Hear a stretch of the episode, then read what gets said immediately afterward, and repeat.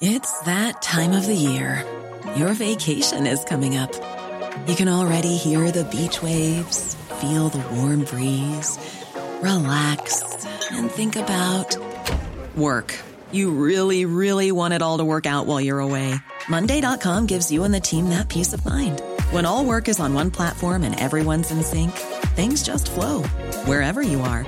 Tap the banner to go to Monday.com.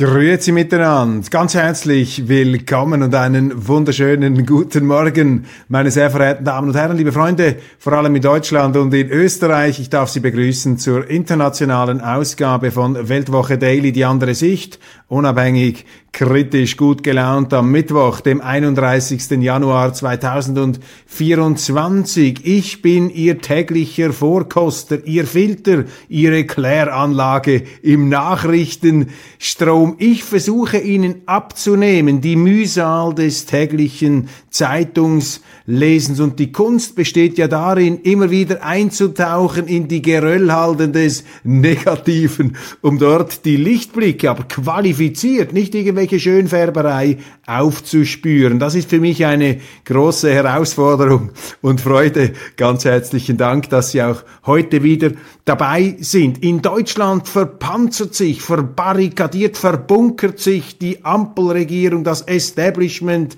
und mit ihr verbunden natürlich die CDU, CSU gegen den Ansturm der AfD, gegen den Mongolensturm der AfD. So könnte man es fast äh, deuten, wenn man glaubt, was die Medien schreiben. Ist ja unglaublich, dieses Getöse, diese Dramatisierung. Deutschland, die Drama Queen unter den Staaten zeigt natürlich, dass der Stress sehr groß ist, die Angst, die Panik da in den äh, Teppichetagen zu Berlin und auch sonst wo. Da fürchten ein paar Herrschaften um ihre Pfründe, um ihre Macht und um ihre Privilegien. Das ist eben Demokratie, meine Damen und Herren. Wenn das äh, regierende, ähm, äh, das regierende Milieu sich herausgefordert sieht durch eine Opposition, der man mit Argumenten irgendwie nicht so recht beizukommen scheint. Deshalb zückt man alle möglichen Flammenschwerter der Empörung und des Moralismus, um sie in die Knie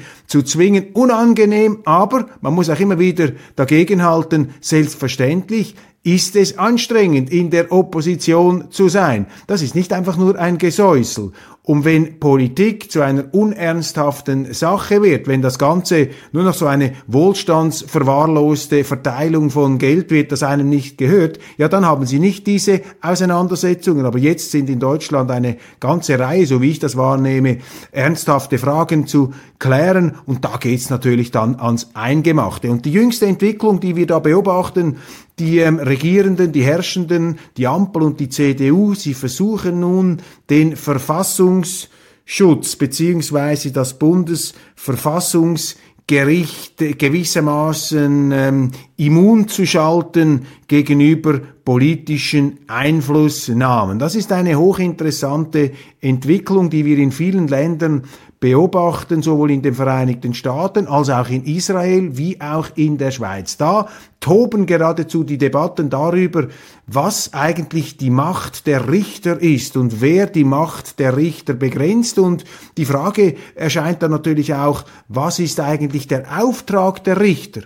Und der Missstand, das Problem, das ich erkenne, das wir auch in der Schweiz haben, in den USA, in äh, Israel, in Deutschland wird das auch früher oder später kommen. Im Moment sehe ich das noch nicht so akut aus meiner Position, das ist die Gefahr eines Richterstaates. Das ist die Gefahr, dass sich die Richter zu Gesetzgebern aufschwingen und glauben dann sozusagen über der Demokratie, über den Parteien, über dem Wählerwillen zu stehen. In Deutschland haben sie einen Spezialfall aufgrund der Geschichte, weil man gesagt hat, man kann dem Volk nicht mehr vertrauen. Deshalb vertrauen wir den Gerichten, dem Bundesverfassungsgericht, Klammer auf, eine etwas merkwürdige Schlussfolgerung aus der Geschichte, denn wenn Sie die Entwicklung des Richterstandes von 1900 bis 1960 beurteilen, dann werden Sie feststellen, dass die Richter also so ziemlich die größten Opportunisten in der deutschen Geschichte waren. Die haben also überall mitgemacht. Vom Kaiserreich ging es dann direkt in die Weimarer Republik, von der Weimarer Republik mehr oder weniger bruchlos in den Nationalsozialismus und viele dieser Richter haben ja dann auch Unterschlupf wieder in der Bundesrepublik gefunden. Also die Anpassungsfähigkeit der Richter, die Flexibilität ist geradezu unheimlich groß. Aber egal, mit dem Bundesverfassungsgericht hat Deutschland, so wie ich das beurteile, doch eine sehr angesehene Behörde, die sich immer auch wieder hervorgetan hat durch maßvolle, intelligente Entscheidungen. Und nun allerdings beobachten wir doch den vorauseilenden Versuch, ähm, diese Behörde gewissermaßen durch das jetzt regierende Establishment zu vereinnahmen. Bislang könnte eine einfache Mehrheit im Bundestag reichen, um das Bundesverfassungsgericht auszuhebeln. Um das zu ändern, müssten Regierung und Union zusammenhalten und das versuchen sie jetzt. Ampel und Union planen besseren Schutz des Verfassungsgerichts interessante Wortwahl. Ähm, der Schutz des Verfassungsgerichts, da versuchen also die Medien, hier die Frankfurter Allgemeine Zeitung, schon zu suggerieren, dass es geschützt werden muss, dass da ein Angriff äh, möglicherweise auf das Verfassungsgericht geplant ähm, ist. Und aus dieser ähm, sozusagen versuchten Inanspruchnahme könnte nun tatsächlich eine Politisierung stattfinden, was natürlich gefährlich wäre. In der Schweiz haben wir kein Verfassungsgericht. Das Verfassungsgericht sind die Bürger. Gibt einen berühmten Aufsatz des Staatsrechtslehrers Zaccaria Giacometti, der einst der Rektor der Universität Zürich war. In den 50er Jahren hat er einen großen Essay geschrieben, die Demokratie als Hüterin der Menschenrechte. Und er hat dort dargelegt, aus schweizerischer Sicht, warum es eben falsch ist, so ein Supergericht zu installieren. Er warnte davor, dass eben da eine Art Schattenregierung, eine heimliche Regierung entstehen könnte, die sich da über den äh, Souverän stellt, über den Bürger, über das ähm, Volk. Und gleichzeitig ähm, fügt er aber hinzu ähm, und ergänzte, dass eben die schweizerische Geschichte speziell ist, dass eben die Tatsache, dass wir sozusagen uns selber zutrauen, die obersten Gralshüter der Menschenrechte zu sein in der direkten Demokratie, dass dies eben eine demokratische Reife und eine große geschichtliche Erfahrung voraussetze. Darum empfinden es ja viele Schweizer als gefährlich, wenn wir zu schnell und zu ähm, breitflächig einbürgern, weil man immer etwas Angst hat, ob dann diese neu eingebürgerten auch tatsächlich diese demokratischen Sensibilitäten haben, wie sie den Schweizern da sozusagen durch die Erziehung mitgegeben werden. Allerdings, allerdings, man darf das auch nicht zu hoch hängen. Wir äh, Schweizer sind jetzt auch nicht die Superdemokraten von Geburt an, aber es gibt doch hier eben Traditionen, Lernprozesse, die wichtig sind. Und wenn Sie die Geschichte der äh, direktdemokratischen Entscheidungen in der Schweiz anschauen, dann äh, fällt ja die Bilanz nicht so schlecht aus. Also wenn Sie vergleichen, seit den 1890er Jahren haben wir die äh, direkte Demokratie. Und wenn ich da mal schaue, was in der Schweiz so alles an Entscheidungen getroffen wurden, politisch, dann nimmt sich das ja schon unheimlich viel positiver aus, als wenn ich im gleichen Zeitraum die politischen Entscheidungen einer sich für erleuchtet haltenden Elite, etwa in Deutschland, aber auch in anderen Ländern, zum Quervergleich herziehe. Also der Richterstaat droht auch in Deutschland und äh, da gilt es wachsam zu sein, auch vor dem Hintergrund der eigenen ähm, spezifischen ähm, Prägungen der Geschichte. Ich glaube, es ist schon wichtig, dass man der Demokratie vertraut und ähm, ein Gericht mit einem ganz klaren Auftrag und auch mit einer beschränkten Macht äh, hier ähm, sozusagen einhegt um nicht in Probleme äh, zu kommen, die man in anderen Ländern so sehen kann. Denn zum Beispiel in den USA, letzte Bemerkung, ist es ja klar, dort versuchen natürlich je nach Parteikouleur ähm, die ähm, verschiedenen äh, politischen Akteure ihre Richter in so ein Amt hineinzubringen. Und es spielt eben eine Rolle, woher ein Richter, eine Richterin kommt. Ist nicht so, dass das eine Naturwissenschaft wäre, die Juristerei, sondern da hängt eben sehr viel von der persönlichen, auch politischen Prägung des Richters ab. Und ganz generell ist es so, dass eben die Linken, die sogenannten Progressiven, ein, ja, sagen wir mal, imperialistischeres Rechtsauslegungsverständnis haben kreativeres Rechtsauslegungsverständnis, während die Konservativen in aller Regel ein etwas reduzierteres auf den Buchstaben des Gesetzes sozusagen konzentriertes Verständnis der Rechtsauslegung haben. Und ich glaube, die Unabhängigkeit eines Gerichts, um als letzten Gedanken dies noch zu formulieren, die Unabhängigkeit eines Gerichts, auch eines Verfassungsgerichts, bestimmt sich ja dadurch, dass es die Gesetze, die der Gesetzgeber, in Deutschland das Parlament beschlossen hat, auslegt, nicht, dass es sich aufschwingt zu einem Gesetzgeber über dem Gesetzgeber. Und das ist die große Gefahr. Und diese Diskussion ist leider in den Mainstream-Medien sehr oft tabuisiert, weil die Politiker, die dann anmahnen, wenn diese linke Rechtsauslegung, Sie sehen das auch beim Menschenrechtsgerichtshof in Straßburg, der sich da anmaßt, geradezu Migrationspolitik zu betreiben in gewissen Ländern, unter anderem auch in der äh, Schweiz. Ja, die Linken möchten nicht, dass man darüber redet, weil sie die Gerichte zum Teil schon äh, sich ähm, ähm, einverleibt bzw. untergejubelt haben und deshalb deshalb äh, wird dann immer ge gerufen, das sei ein Angriff auf die Unabhängigkeit der Gerichte, wenn man anmahnt, dass hier vielleicht äh, bei manchen Richtern eben nicht der Auftrag im Vordergrund steht, sondern sozusagen der politische Aktivismus.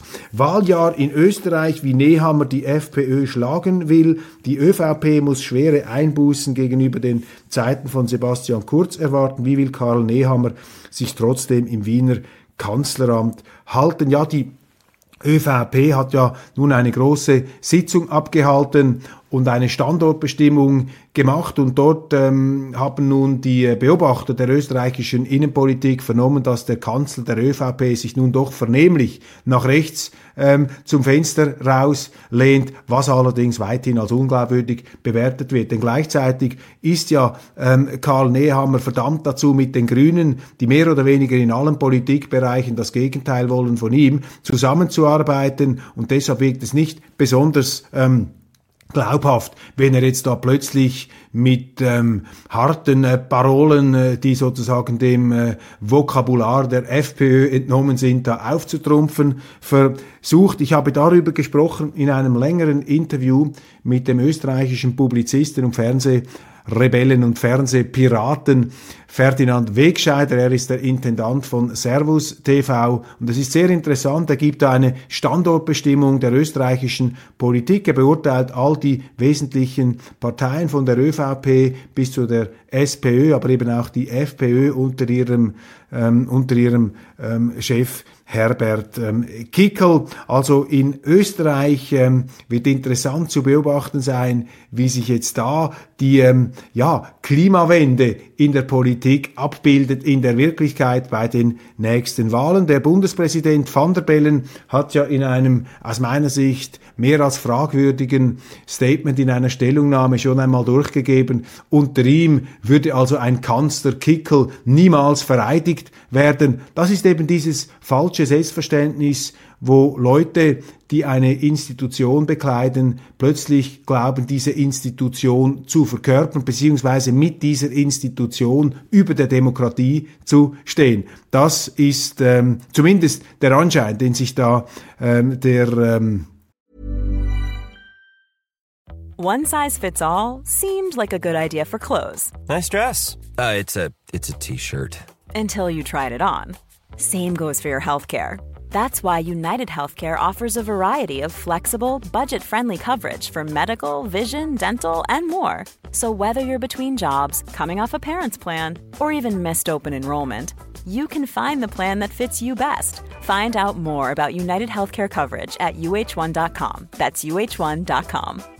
I'm Sandra, and I'm just the professional your small business was looking for. But you didn't hire me because you didn't use LinkedIn jobs. LinkedIn has professionals you can't find anywhere else, including those who aren't actively looking for a new job but might be open to the perfect role, like me. In a given month, over 70% of LinkedIn users don't visit other leading job sites. So if you're not looking on LinkedIn, you'll miss out on great candidates like Sandra. Start hiring professionals like a professional. Post your free job on linkedin.com/people today.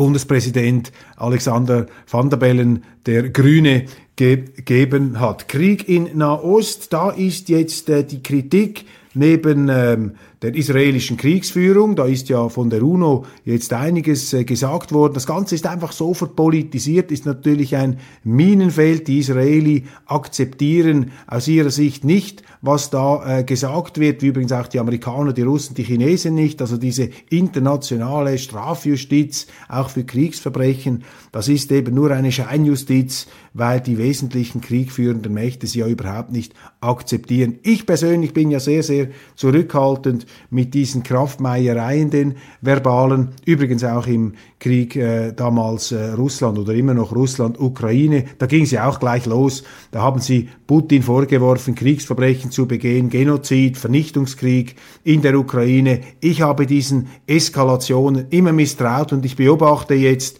mit einer ähm, gewissen, ähm, sagen wir einmal, mit einem gewissen Stirnrunzeln, so muss ich es ausdrücken, wie Leute, die damals als äh, die Russen einmarschierten in der Ukraine, sofort mit dem Vorwurf des Genozids ähm, Gewehr bei Fuß standen, dass die jetzt nichts, aber auch gar nichts auf die israelische Kriegsführung äh, kommen lassen wollen. Da sehen Sie eben wunderbar, wie standortgebunden die Aussagen sind. Das gilt für mich natürlich auch. Ich habe auch meine Vorurteile, meine Prägungen, meine Meinungen, aber darum setze ich eben bei der Weltwoche auf unterschiedliche Meinungen. Nicht notwendigerweise, dass ich alle bringe, aber in der Zeitung versuchen wir das breite Bucke Ihnen zu offerieren, weil sich doch um Himmels Willen niemand einbilden soll, die Weisheit da mit Löffeln gefressen zu ähm, haben. Was nun im Speziellen noch zu reden gibt, ist diese UNRWA-Behörde.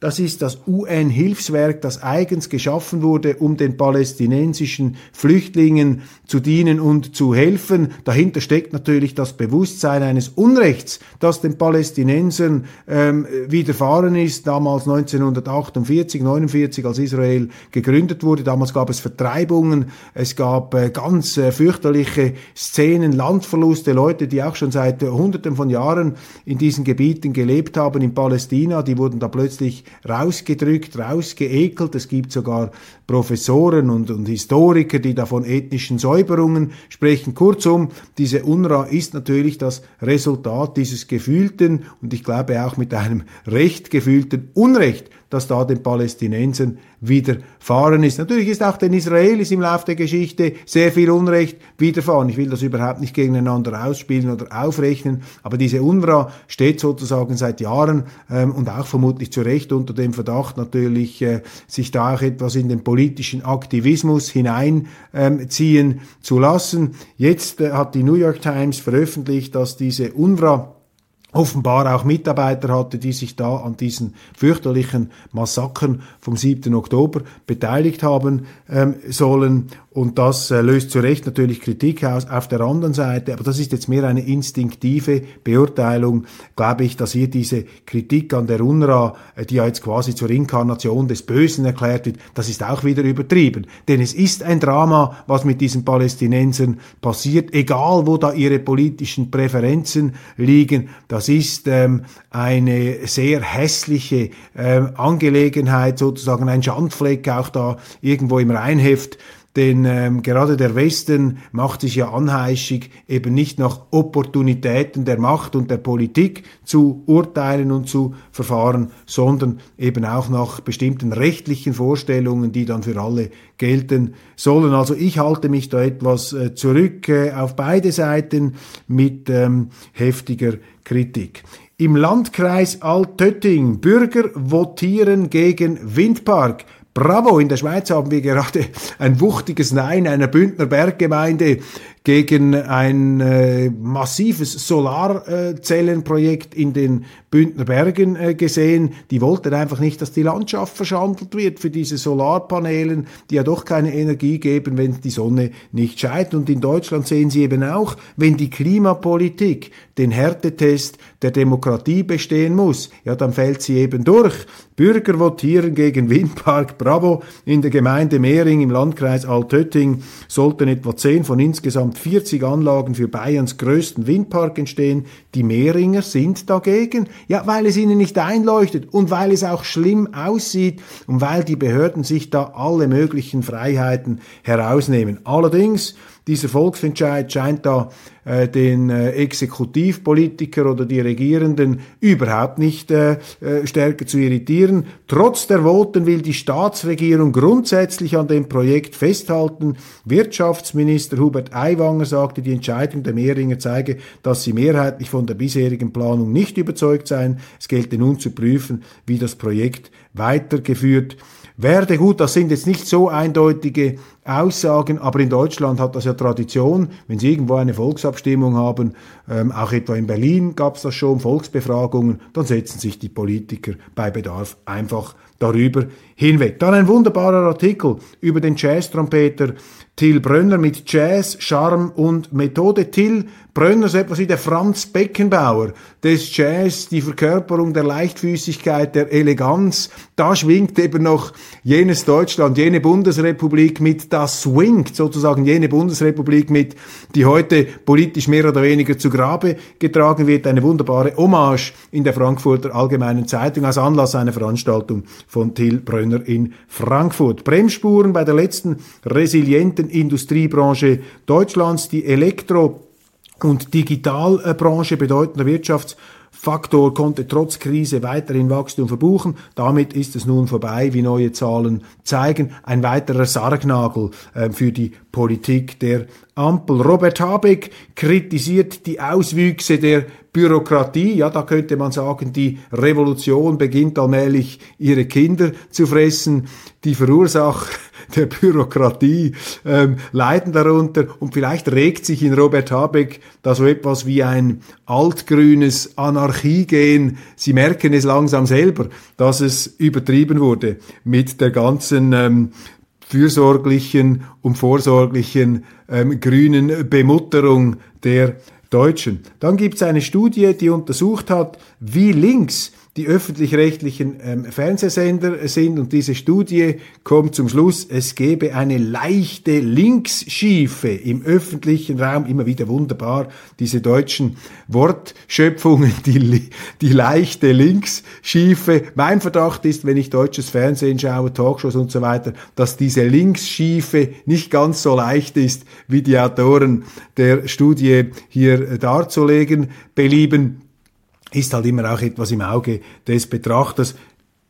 Medienwissenschaftler sind ja nun auch nicht gerade dafür bekannt, in der Mitte der Mitte des politischen Spektrums zu sehen. Lindners Eurofighterin als letzte Chance gegen die Abwärtsspirale. Ja, um eine Partei muss es schon ziemlich schlecht bestellt sein, wenn da Frau Strack-Zimmermann ihre letzte Hoffnung sozusagen bedeutet. Frau Strack-Zimmermann ist ja ein interessanter Typus in der deutschen Politik. Ich habe es jetzt nicht auf Herz und Nieren geprüft, aber das, was ich von ihr wahrnehme, was ich von ihr sehe, das weckt in mir die Assoziation, hier ist eine Politikerin am Werk, die aus der Zeit gefallen ist, die sozusagen diese institutionalisierte Überheblichkeit und Arroganz verkörpert, die immer mehr Leuten, vor allem Deutschen, auf den Wecker geht. Frau Strack-Zimmermann, die ja die AfD als einen Haufen Scheiße bezeichnet hat und da die Fliegen, die dann darauf herumschweren, sozusagen das Ungeziefer, die Schmeißfliegen, das wären dann die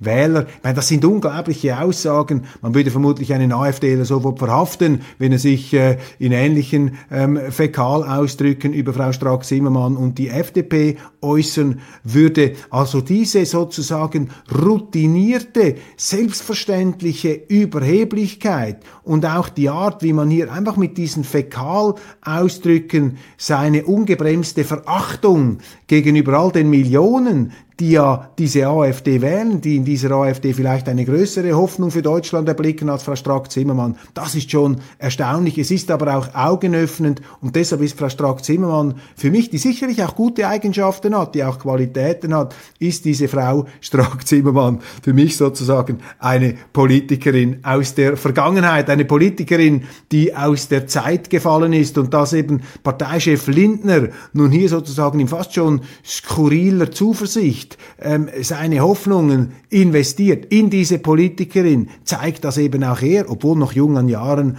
ähm, schon ziemlich alt wirkt, ähm, sozusagen abgelebt, ein Zeitgeistphänomen ähm, eines Zeitgeists, dessen Zeit nun allmählich abzulaufen scheint. Wir sind gespannt. Ähm, vielleicht kommt ja dann am Schluss alles wieder anders heraus, wie man sich das ausmalt. Auf jeden Fall danke ich Ihnen ganz herzlich für die Aufmerksamkeit. Verpassen Sie nicht unsere Interviews mit Ferdinand Wegscheider, dem österreichischen Publizisten, aber auch mit Marc Friedrich, dem deutschen Bestsellerautor und Finanzexperten. Mit ihm sprechen wir über den Zusammenbruch unseres Geldsystems aber eben auch den Hoffnungsperspektiven, den Möglichkeiten, die sich daraus ergeben, sozusagen eine Art Goldgrube aus der Katastrophe ähm, zu gewinnen.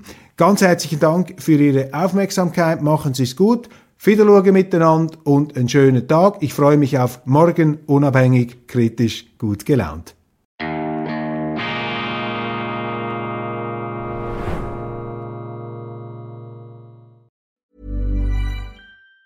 Even on a budget, quality is non-negotiable. That's why Quince is the place to score high-end essentials at 50 to 80% less than similar brands. Get your hands on buttery soft cashmere sweaters from just 60 bucks, Italian leather jackets, and so much more. And the best part about Quince, they exclusively partner with factories committed to safe, ethical, and responsible manufacturing. Elevate your style without the elevated price tag with Quince. Go to quince.com slash upgrade for free shipping and 365-day returns.